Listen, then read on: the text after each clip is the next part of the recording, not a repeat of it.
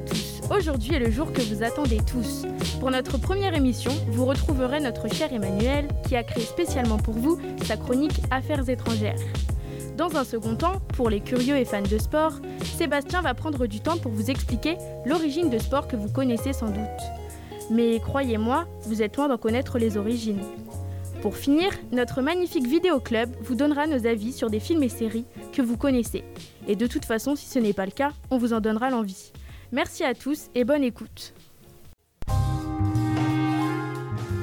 Affaires étrangères. Affaires étrangères. Affaires étrangères. Affaires étrangères. Affaires étrangères.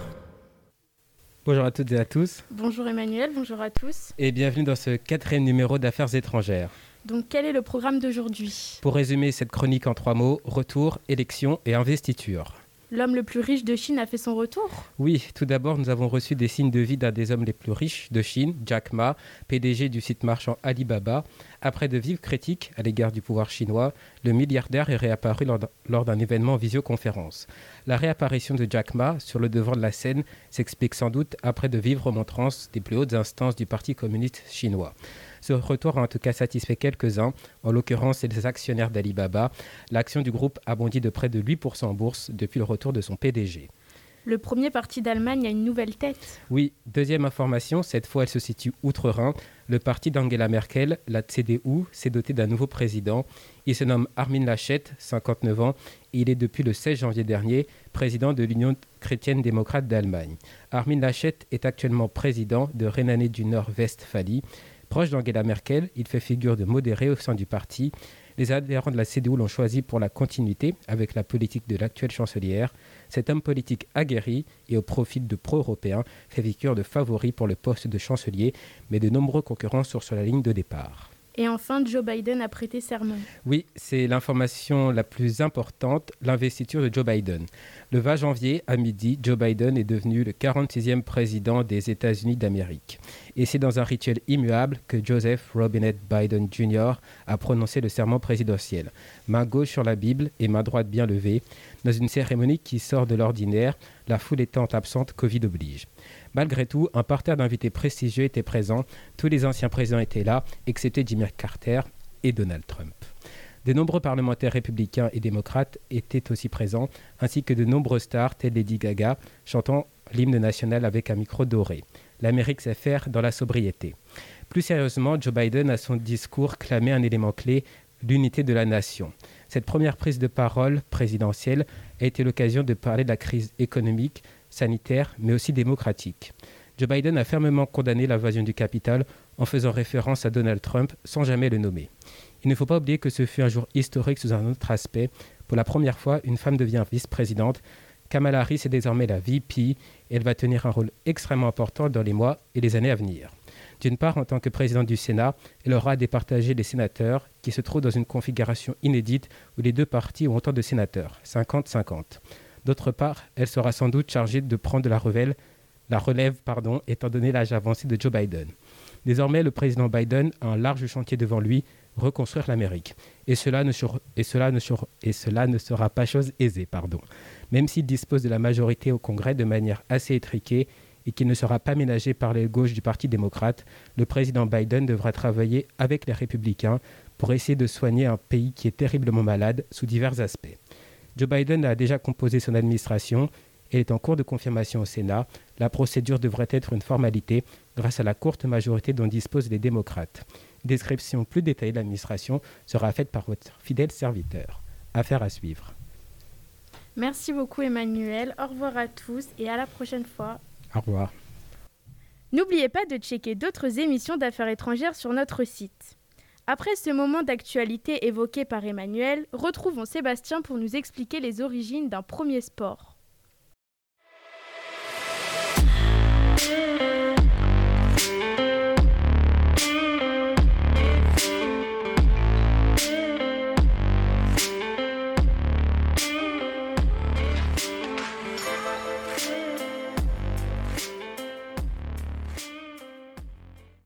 Aujourd'hui, un sport connu de tous, mais dont personne ne sait qu'il a commencé en hiver et avec des caisses de fruits. En 1891, James Nesmith enseigne l'éducation physique à Springfield. L'hiver approche et il n'a que deux semaines pour inventer un sport d'intérieur. Un objectif, garder ses coureurs d'athlétisme en forme. Une contrainte, éviter au maximum le risque de blessure. Il a donc l'idée d'éviter tout regroupement autour des zones de but, en suspendant des caisses de fruits pour y lancer le ballon. Plus précisément, des caisses de pêche à fond plein. Le problème, c'est qu'à chaque point marqué, un joueur doit monter sur une échelle pour en sortir le ballon et continuer le match. Vous l'imaginez, c'est le genre de choses qui casse le rythme d'un match et qui est vraiment agaçant. On a donc décidé de trouver, on a donc décidé de trouer le fond de la caisse. Mais deuxième problème, le trou est trop petit. Et on se sert alors d'une longue perche en bois pour en sortir le ballon du panier et pouvoir enfin continuer le match. Vous l'aurez compris, le 21 décembre 1891 a lieu le tout premier match de basketball. Les équipes sont composées de 9 joueurs qui s'affrontent dans un match de demi-temps de 15 minutes. Résultat du match 1-0. Le seul point est marqué par un certain William R. Chase à environ 7-8 mètres du panier.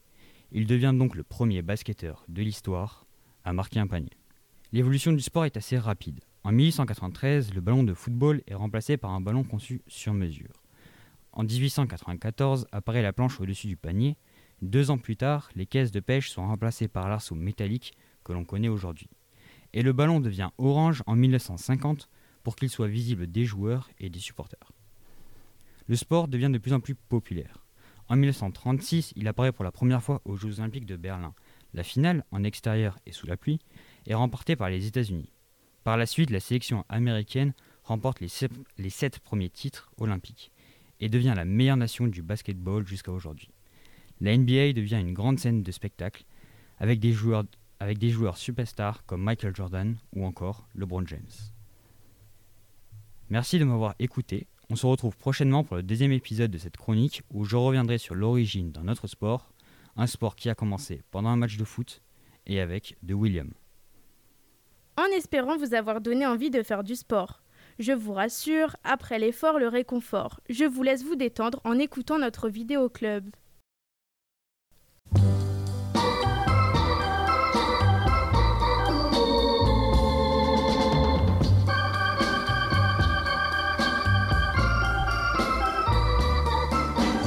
Life.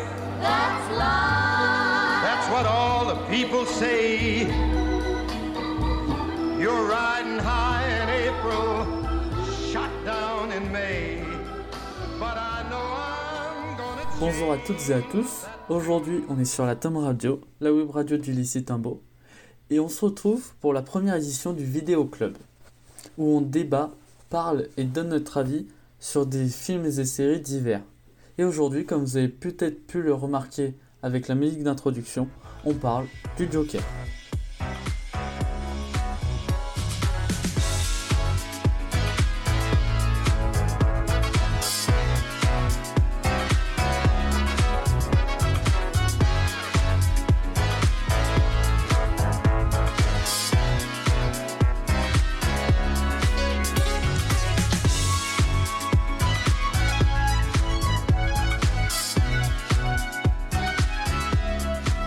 Film raconte les origines du vilain éponyme de Batman. On y voit la transformation d'Arthur Blake, un comédien lambda avec de légers problèmes mentaux, en un tueur psychopathe et le vilain le plus apprécié et connu du monde, le Joker. Ce thriller psychologique réalisé par Todd Phillips est sorti en 2019, aborde les origines du Joker d'une manière très originale. L'acteur jouant le Joker, Joaquin Phoenix, succède à deux acteurs qui ont excellé dans ce rôle en la personne de Jack Nicholson et le regretté Heath Ledger. Et on peut dire qu'il ne s'est pas raté. En effet, Joaquin Phoenix remporte le Golden Globe et l'Oscar du meilleur acteur, et le film est également récompensé puisqu'il reçoit le Golden Globe et l'Oscar de la meilleure musique de film grâce à la compositrice islandaise Hildur Guðnadóttir. Par ailleurs, le film devient le premier film interdit à une certaine catégorie d'âge à dépasser le milliard de dollars de recettes. Il est encensé par les critiques et reçoit une note moyenne de 4,4 sur 5 sur Allociné. Cependant, le film crée une polémique, notamment aux États-Unis, du fait de reproches d'apologie de la violence dans ce film. Mais aujourd'hui, on va donner nos avis sur ce film et débattre. Pour ce faire, aujourd'hui, on est avec Sébastien, Bonjour. on est avec Leslie Hola et on est avec Emmanuel. Bonjour à tous. Et je serai et moi, Nicolas, serai votre hôte ce soir. Donc première question, qu'est-ce que vous avez pensé du film tout d'abord? Bon bah je commence. Hein. Euh, moi j'ai trouvé que en fait ce film je l'ai adoré. J'ai trouvé qu'il y a eu du mal euh, au lancement. J'ai trouvé que c'était long parce que le personnage principal il incarne vraiment son personnage à fond et comme tu dis il a des petits problèmes. Sauf que je trouvais que c'était un peu long parce que euh, il y avait pas de communication avec d'autres personnages. C'était vraiment une intro où on ne voyait que lui et lui et son évolution. Et euh, quand il y a eu vraiment de l'action, c'est quand même dur de pas spoiler le truc. Quand il y a eu vraiment de l'action, euh, j'ai trouvé que là c'est devenu vraiment intéressant parce qu'on était vraiment captivé par l'histoire et on comprenait vraiment ses réactions parce que les gens le trouvaient peut-être différent des autres du fait de son apparence et de son comportement. Et, euh, et à la fin, elle confirme vraiment que bah, qu'il faut se méfier quoi des apparences et que euh, il est peut-être plus fort que ce qu'il en a l'air. Donc voilà. Regarde ce qui se passe à cause de ce que tu as fait. Les conséquences, c'est l'émeute d'or. Il y a deux policiers dans un état critique et toi tu ris, tu ris. Il y a eu un mort aujourd'hui à cause de ce que tu as fait. Ouais, je sais. Tu veux une autre blague, Murray Non, tes blagues, on les a assez entendues. J'obtiens Non, quoi merci, ça Si tu ira. croises un animé mental ça, solitaire bon. avec une société qui l'abandonne dans son coin et le traite comme de la Appelle merde la police. Je vais te dire, moi, ce que Appelle la t'obtiens, police. t'obtiens ce que tu mérites, enculé Non, moi je pense, enfin, contrairement à d'autres films, oh pardon, qui ont euh, été réalisés par DC comme Batman, que je pense certains d'entre vous ont vu, ça laisse peut-être moins de place à l'action, mais plus à la psychologie du personnage. On se met un peu dans la tête euh, du Joker et on comprend comment il est devenu ce personnage, etc.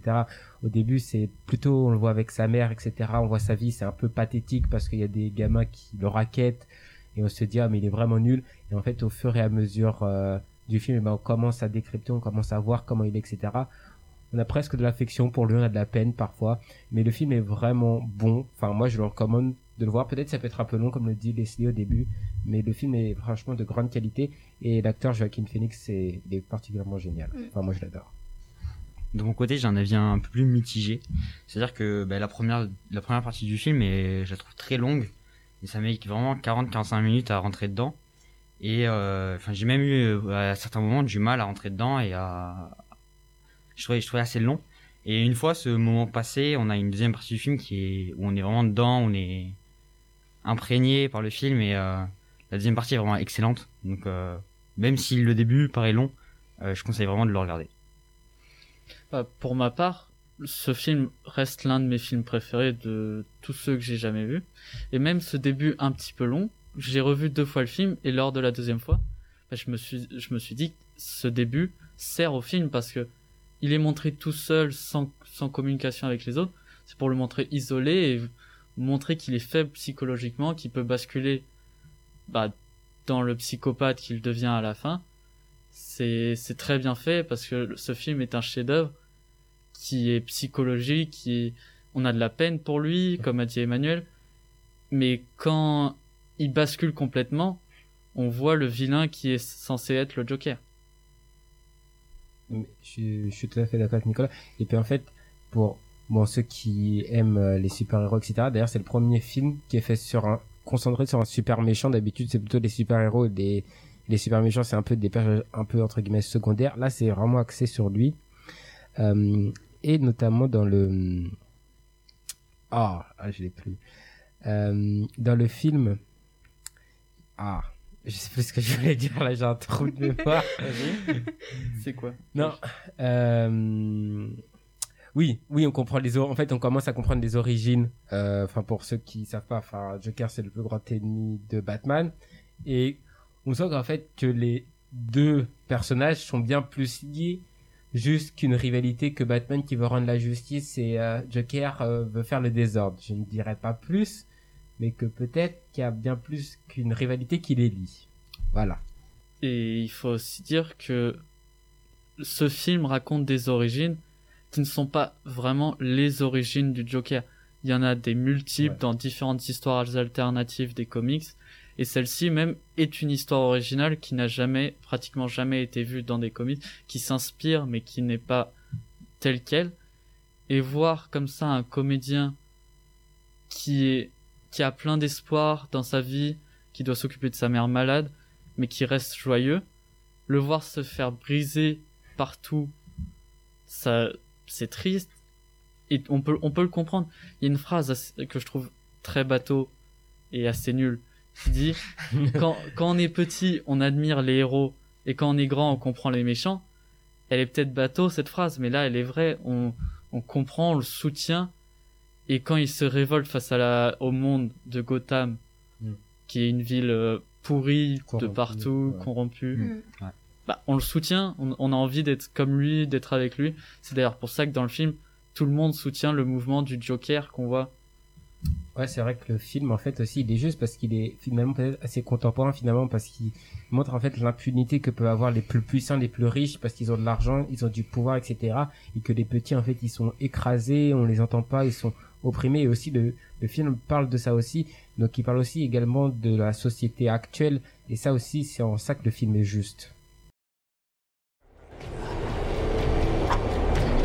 J'ai un handicap. Non, c'est moi qui vais te dire ce que t'as, du con. Oh Ok, retiens-le, retiens-le. Ouais, non, arrêtez Ah Oh, On a un putain, là, hein Ok, tiens-le bien, tiens-le bien. Ouais, c'est vrai, pour revenir à ce que disait Nicolas, en fait, on, on s'attache même au, au personnage parce qu'il est très bien joué. Et, euh, et on, enfin, on, pourrait à certains moments se reconnaître dedans en se disant que bah, il, il est tout seul, il travaille beaucoup, il est, on le voit assez maigre, il mange pas beaucoup, il s'occupe de sa mère. Enfin, on, on voit qu'il a beaucoup de difficultés à avancer dans la vie et ça le rend euh, d'un côté euh, un peu attachant. Quoi. Moi, je suis d'accord, on peut pas paraître indifférent à ce qu'il ressent parce qu'on s'est forcément identifié à lui au moins une fois dans le film. On a eu tous de la haine par rapport à des situations, que ce soit par rapport à des événements qui se sont passés, etc. Et lui, il a eu la force, malgré qu'il soit tout seul, bah, de, de prendre du courage et de s'affirmer devant tout le monde. Et au final, euh, ça a été, enfin, ça a joué en sa faveur parce que euh, tout le monde était avec lui à la fin. Donc, euh, je trouve ça bien. Et je voudrais rajouter un détail qui, qui pour moi est très important. La performance de Joaquin Phoenix est franchement grandiose. Il, il montre une, un homme malade mentalement qui a des crises de rire occasionnelles et incontrôlables. Et pour, pour euh, jouer ce personnage, il s'est inspiré de vraies personnes qui possèdent vraiment cette maladie. Et il transmet très très bien cette maladie même si des personnes voulaient lancer une petite polémique sur ce film en disant que dépeindre des malades mentaux comme ça dans un film, c'est pas très, pas très bien, c'est pas, surtout de le voir après euh, tuer des gens, tout ça, c'est- pas le meilleur possible, mais c'est d'être le plus réel, c'est ce qui rend le film vivant et très bon pour moi. Oui, parce qu'il y a, contrairement à d'autres films euh, de ce genre, il y a moins d'action, mais ça laisse plus place peut-être à, à, l'émotion.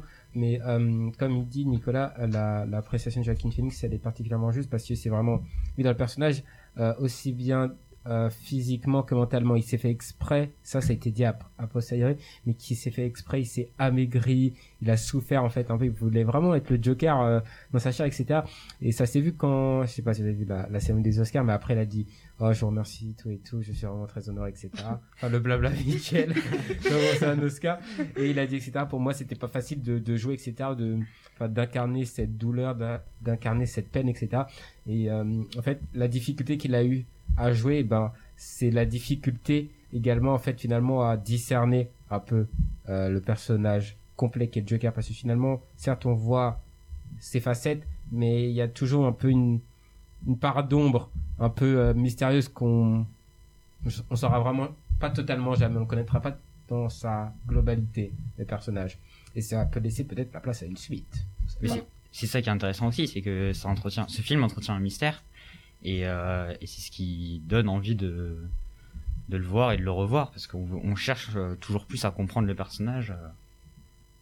euh. Non, je suis d'accord. Je pense que ce sera tout. Voilà. Enfin, nous, on vous encourage vraiment à voir le film, si vous l'avez pas vu, si vous l'aimez, à le revoir en tout cas et à forger un propre avis. Euh, c'est pour ça que nous sommes là. Et je voudrais rajouter avant de terminer un détail. Les musiques de ce film sont grandioses. On, euh, vrai. je- on l'a dit tout Ouais, à l'heure. La compositrice a été, a été récompensée d'un Golden Globe et d'un Oscar. les musiques originales sont géniales, mais les musiques qui existent déjà utilisées dans ce film, je vais en citer trois qui sont White Room de The Creams, euh, That's Life de Frank Sinatra Mm. et euh, Rock'n'Roll Part 2. Je ne me rappelle plus du groupe par contre, mais dans la scène mythique où il descend les, Les escaliers, escaliers, oui, ouais, Ah, ça- ouais. qui a été reprise par des milliers de personnes sur les véritables escaliers qui sont à Harlem Ouais. ou, dans le c'est à New Bronx. York, ouais, c'est à New York. C'est vraiment ce, ce film a marqué les gens et les musiques en sont une grande partie.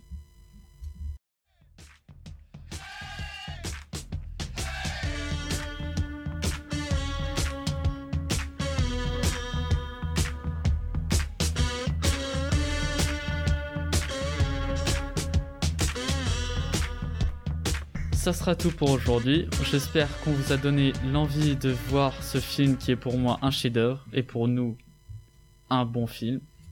À part pour Sébastien. Ah, c'est un bon film quand même, c'est un bon film. Donc, on se retrouve pour la prochaine émission du Vidéo Club où on va parler d'un autre film. Au revoir.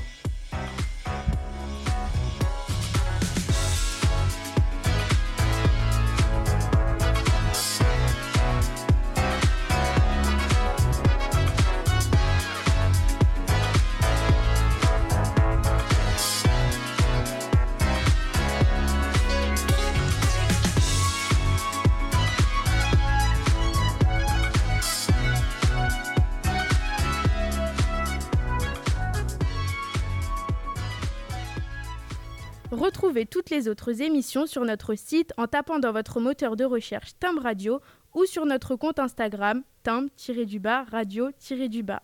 Merci à tous et bonne journée.